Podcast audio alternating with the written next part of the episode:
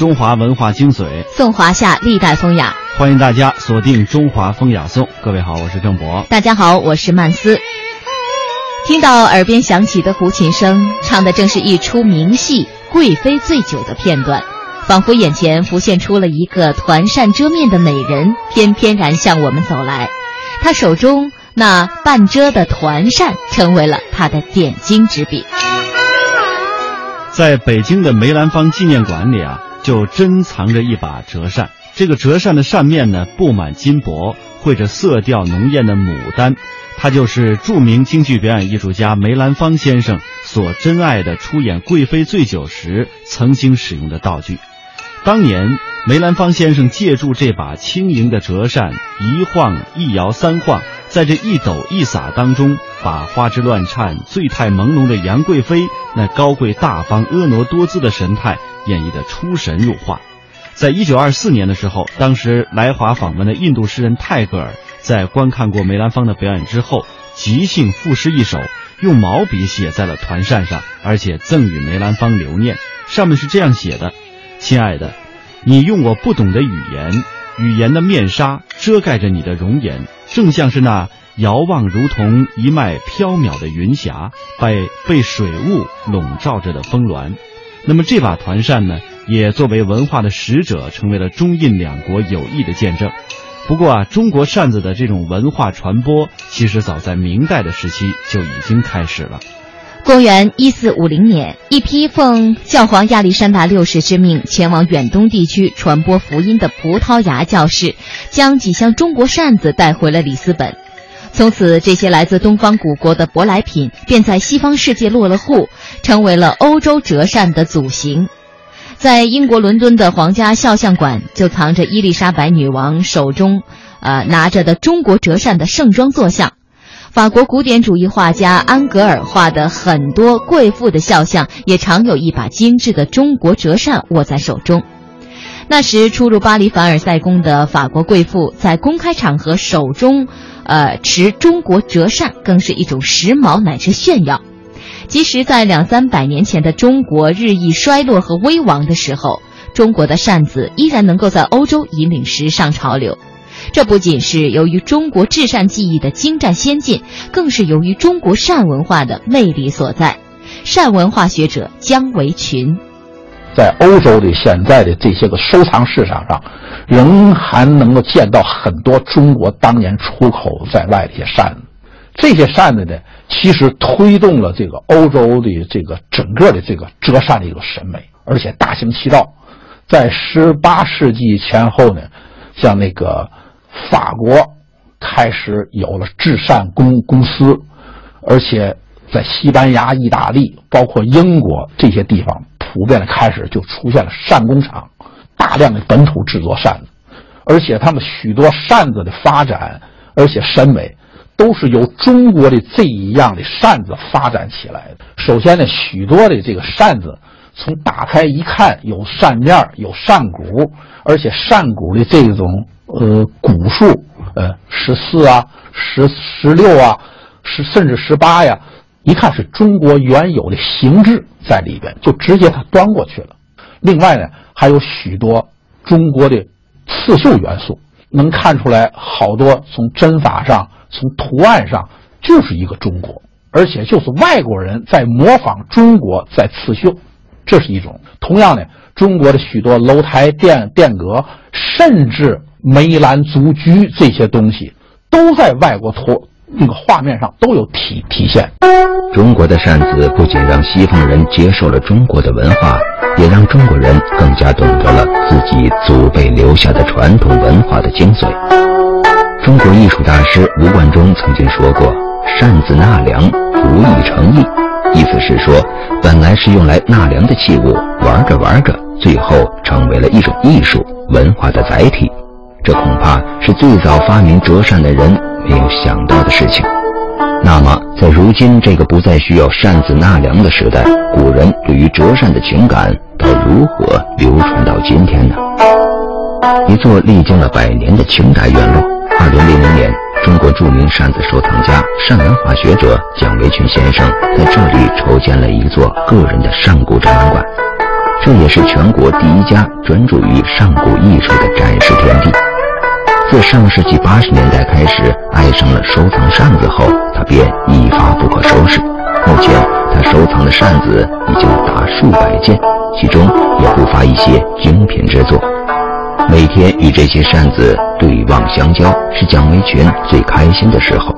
二零零零年，他还出版了《扇骨收藏与鉴赏》一书，成为中国专注于扇文化论述的开山之作。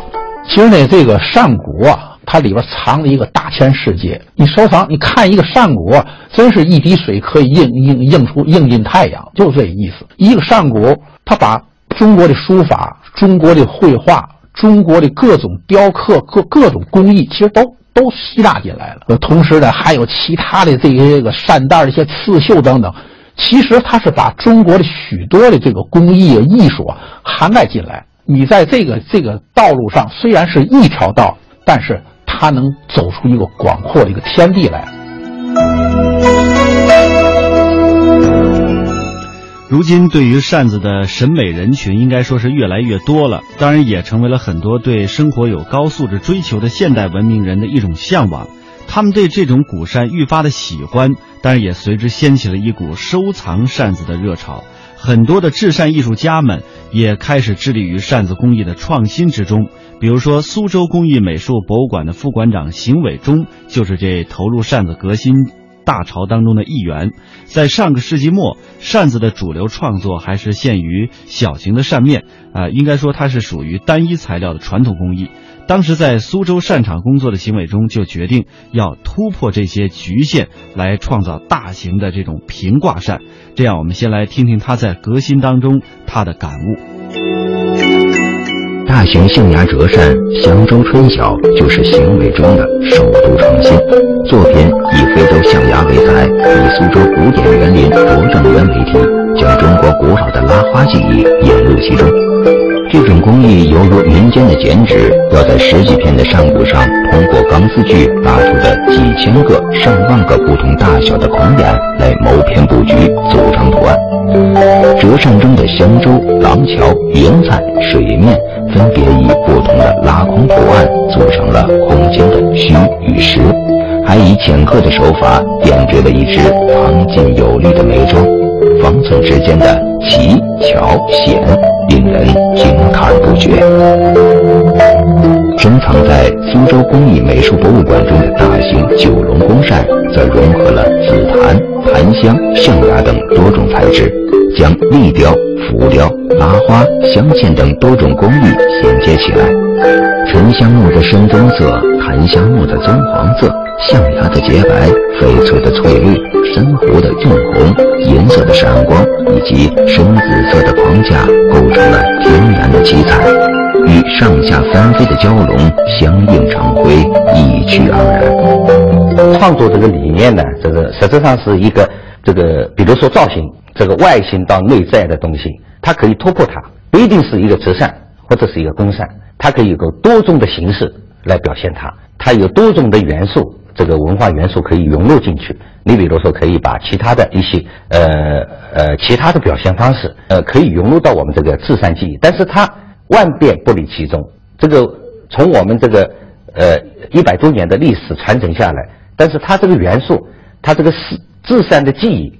它这个元素不能变，正是因为有了许多蒋维群、邢伟忠这样一心热爱扇子、努力保护、传承扇子的人，中国扇子才有了今天的繁荣兴旺。中国扇子的背后延伸着一道长长的人文历史，也铺陈着许多人独到的生活方式，就此形成了东方文化灿烂多彩的独到景观。那么，几百年之后，这样的生活是不是仍然能够滋养、陶醉更多的人呢？每天一小时，请随我们走进大观园，感受红楼儿女的情怀；每天一小时，随我们坐进白鹿书院，听朱子的治家格言；每天一小时，可邀李白品美酒，白居易赏梅花。今天这一小时，你来了吗？这里是中央人民广播电台香港之声《中华风雅颂》。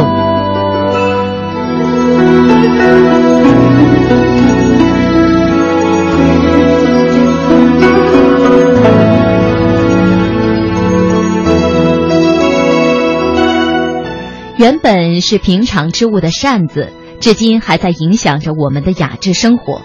在刚过去的五月里，怀秀典藏沈民艺百扇精品展在北京陶然亭公园西门内清唱清唱书院隆重开幕。国家一级美术师沈民艺先生将个人六十年书画艺术与苏扇工艺完美结合，精精制精心制作的百把成品扇，每一把都有自己独特的风格。从扇骨到扇面字画、扇套、扇坠儿和扇盒都极尽精美，盈盈一尺，表达的是苏州精致文化的完美。与其说是收藏一把扇，不如说是收藏了一种精美生活。无与伦比的艺术的视觉盛宴，赢得的是现场一阵阵热烈的掌声与由衷的赞叹。这其中，我们说说到这个苏州的制扇工艺，应该说已经隶属百年的磨砺了。苏州的扇子，它的艺术啊，代表着中国制扇工艺的最高水平。持一把书画折扇，开合把玩之间，自有一种儒雅之风。而扇子小巧精致，折扇呢能够折成这个袖中藏物，它非常便于携带，而且便于保存，这一点就受到了广大爱好者和收藏家的热烈追捧。扇子，我们说本是寻常之物，却因为三千多年的文化积淀，变得不太寻常了。运筹帷幄之势手执扇子指点江山，文人墨客在扇子上用这个笔墨寄情抒怀，宫女美女们把这个扇子呀用它来传情达意。道士呢，用扇子来驱邪灭妖；就连普通的百姓，也常在家中挂上一把扇子，把扇子视为是镇宅之宝。一把小小的扇子，就折射出了传统文化的丰富多彩。中国是制扇王国，中国人用扇子消暑纳凉，已经有三千多年的历史。小小的扇子有着深厚的文化底蕴，也是一种特殊的文化现象。扇，羽扇最老。羽扇就是鹅毛扇，由于三国时期蜀国丞相诸葛亮常手执羽扇，羽扇就成为了足智多谋和智慧的象征。苏东坡的名句“羽扇纶巾，谈笑间，樯橹灰飞烟灭”，更使羽扇变成智慧的化身。扇子有时还被看作是官职的象征，这大概是因为古代官员多为文人出身。而文人又常随身携带一把扇子，在各种的交往场合当中行执扇，呃，执扇揖让礼。对，因为这个八仙之一的钟离权，他是以扇子为法器的。那么扇子呢，又跻身于暗八仙之中。既然这个仙人都用扇子，古人呢便认为这扇子啊，它有一种什么呢？就是驱妖逐邪的功功效。哎，如如是这一说呢，就经常将这扇子挂在室内的墙上。那么方外之士所用之扇称之为道扇。当时明代的文人高廉就说：“说道扇其扇有二，有指胡者，有竹编者。近日新安置扇，其竹篾如纸，编织细密，制度精佳，但不宜漆。”轻便可携，和善胜此。只糊此式样一家，但得竹根紫檀妙柄为美。也就是说，团扇啊出现的比较早，当时呢又把它称之为是公扇。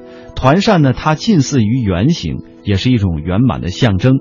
那么，当时的汉成帝的妃子班婕妤就写过一首团扇歌，把这个团扇称之为是“团团似明月”，也把这个团扇呢比喻成合欢扇。而现代人普遍使用的折扇出现的比较晚，因为可以折叠，方便随身携带，流传最广。在古代，几乎人手一把。折扇呢，开合自如，开之则用，合之则藏，有进退自如、逍遥自在的寓意。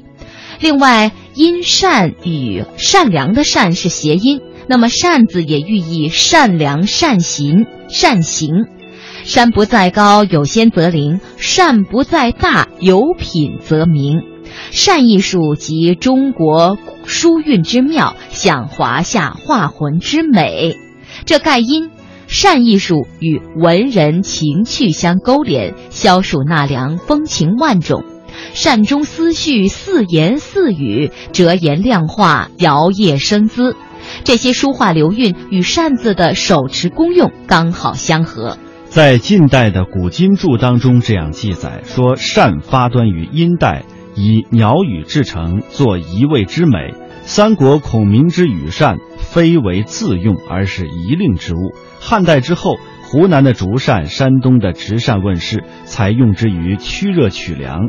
那么到了宋代的时候呢，折扇由朝鲜传入神州，张合自如，风行一时。苏东坡曾有“高丽白折扇，展之广尺余”的妙语。一般来说，扇面之书画创作以美态愉悦于人，而制作裱糊之时啊，却以精妙的工艺前化自身。比如说这苏州的檀香扇，还有杭州的这个灵娟扇，呃，还有新会的火化扇、自贡的竹丝扇等等等等，都是声名遐迩的。那么书画家在这个扇面啊，作字取景，不求形似，但求神韵，因为在这个飘逸清凉之间。拿着这把扇子是可以去数气的。汉字的神韵在名扇当中可谓巧夺天工。明代大书法家祝枝山曾誉书扇为“美女舞于瓦砾，乃盆景之下”。其实书扇环肥燕瘦，气候虽小，却能做到风云际会。吴子申、张大千等人的行书扇，文字如神龙升腾，达数十万港元之高价。令世人刮目，任伯年和赵之谦联袂的扇面，墨笔与金石同在，似有高阁名士相谈，更价值不菲。喜好收藏明清闺秀折扇小楷的张中行，最爱其行娟秀而行娟秀而神柔婉。明清的书画扇面最出众的是女性手迹。有薛素素、黄元介、叶小鸾、周淑喜、李陀那、董小宛和马守贞，或闺阁气韵，或工笔娟秀，或韵风韵风斜雷。女性与扇子似乎是一对鸳鸯。轻罗小扇扑流萤，团扇团扇，美人并来遮面等诗词，美兮雅兮，脍炙人口。直扇女子的形象最早被唐寅画入《秋风直扇图》，之后闺秀画扇雅致迭出。陆小曼的仕女，顾清瑶的山水，郭贤的金鱼，江亚楠的山水，丁木兵的耄耋，皆为洁净本色。风风国之风尚，雅雅。国之韵味，颂三山五岳，歌诸子百家，赏清风明月，吟唐诗宋词，品中华文化精髓，颂华夏历代风雅，中华风雅颂。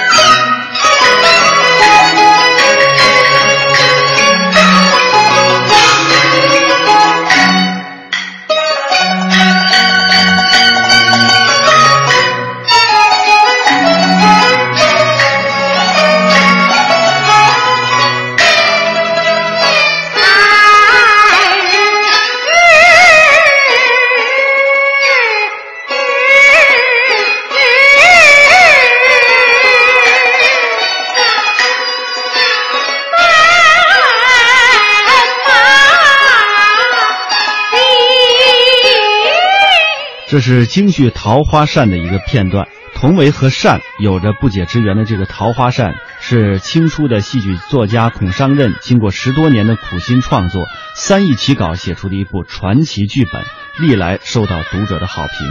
那么近代的戏剧家欧阳予倩对桃花扇是情有独钟的，曾经分别在话剧、京剧、电影等领域当中涉猎过这一题材。那么接下来的这段音频呢，应该说会使香港的听众朋友们对于《桃花扇》这部戏，应该说有一个较为深入的了解。我们共同走进《桃花扇》。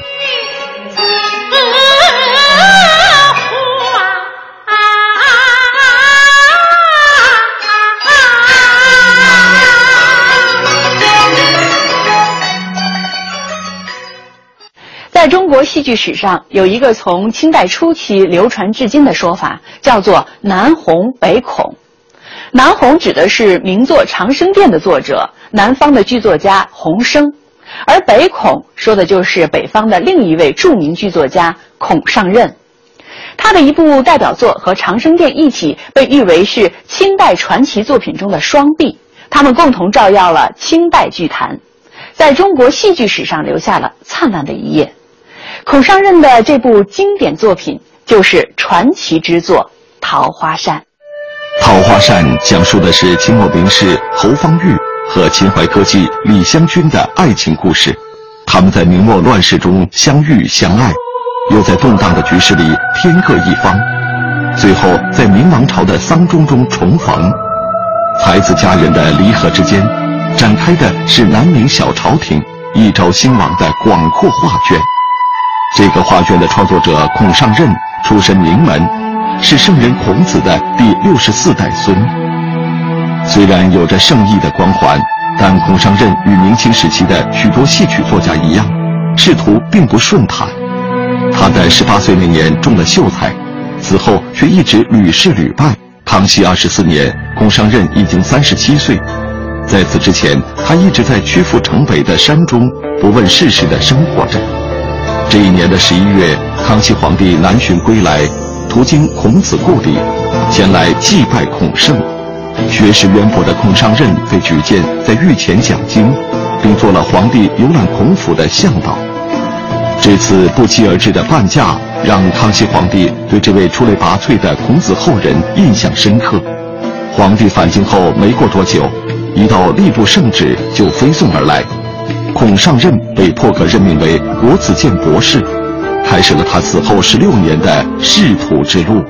仕途十六年，孔尚任做了两件大事：一件是参与疏浚黄河入海口的水利工程，另一件就是撰写《桃花扇》。这是一项和治理黄河同样浩大的艺术工程。两个工程都获得了很大的成功，艺术工程更是载入了史册。康熙三十八年，也就是公元一六九九年。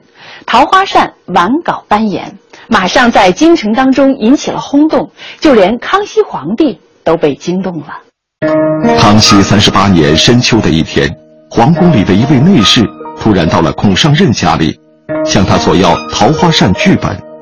原来是皇帝想要看这部戏，恰巧孔尚任自己的善写本被人借去抄录，家里一时没有现成的本子。他不敢怠慢，急忙从朋友那里觅得一份，连夜送进了皇宫。康熙皇帝对《桃花扇》的好奇心并非突如其来。当时孔尚任的这部新作已在京城大受欢迎，王公贵族争相传抄，大小戏班纷纷上演。侯方域和李香君的故事一时传遍街头巷尾，终于也传进了紫禁城内的皇帝耳中。据说康熙看到其中描写南明小朝廷荒淫无度的段落，忍不住皱眉顿足，叹道：“红光红光，虽欲不亡，岂可得乎？”前朝的兴亡往事，勾起了这位励精图治的皇帝的不少感触。从宫廷到民间，桃花扇的风头一时无两，孔尚任的声名也随之远扬。当又一个春天到来时，他被晋升为户部广东司元郎，文坛和官场似乎风光占尽。正当孔尚任满怀欣喜赶赴新任时，却忽然遭到罢官，原因不详，史料仅称疑案。所谓疑案的说法让人不明所以，也许只是一种莫须有的罪名。孔尚任后来在一首诗中这样写道：“命薄忽遭文字僧，缄口金人受谤匪。”从这两句来看，罢官应该是源于文字之祸。那么，让他名扬天下的桃花扇，也许就是最大的祸端。许多人怀疑剧中对明王朝的故国之思、兴亡之叹，难免引起康熙的不快。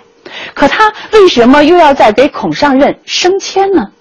有人认为这是皇帝掩人耳目的。一种做法。虽然《桃花扇》剧本被康熙点名入宫，但奇怪的是，在清廷大量的演剧档案中却查不到这个戏。清代的数位皇帝都雅好戏曲，清宫经常上演当时的流行剧目，而桃花扇却只在宫中留下本子，没有任何演出记录。和孔尚任的先生后匾一样，这同样是一桩疑案。谜底也许都在桃花扇的字里行间。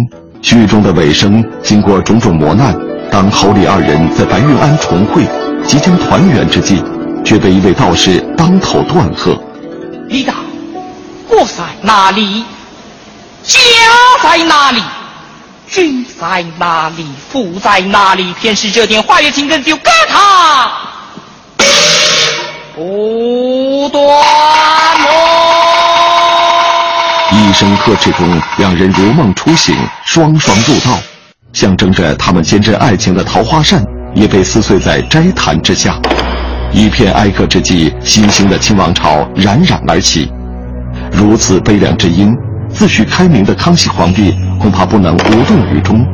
宫中的无声禁言，孔尚任的莫名遭贬，也许已经在冥冥之中注定。然而，这一切都不能阻止桃花扇的流传。时至今日，这把写尽悲欢的桃花扇，仍然在戏曲舞台上演绎出一幕又一幕旖旎却又悲凉的画面。三百多年来，桃花扇曾被多个剧种扮演。抗日战争时期，戏剧家欧阳予倩将桃花扇改编为话剧，并把结尾改成侯方域剃发留辫，换上清服入仕。当他找到李香君后，香君因为他的清朝衣冠，愤而和他断交。欧阳予倩借此来讽喻当时的卖国汉奸之流。其实，历史上真实的侯方域的确在顺治年间回河南参加了乡试，而同样参加过清朝乡试的孔尚任，却在桃花扇中对侯方域的命运做了一个游离于历史与现实之外的改编。这给后人留下了一道不解之谜，却也给桃花扇的解读留下了更多的话题和遐想。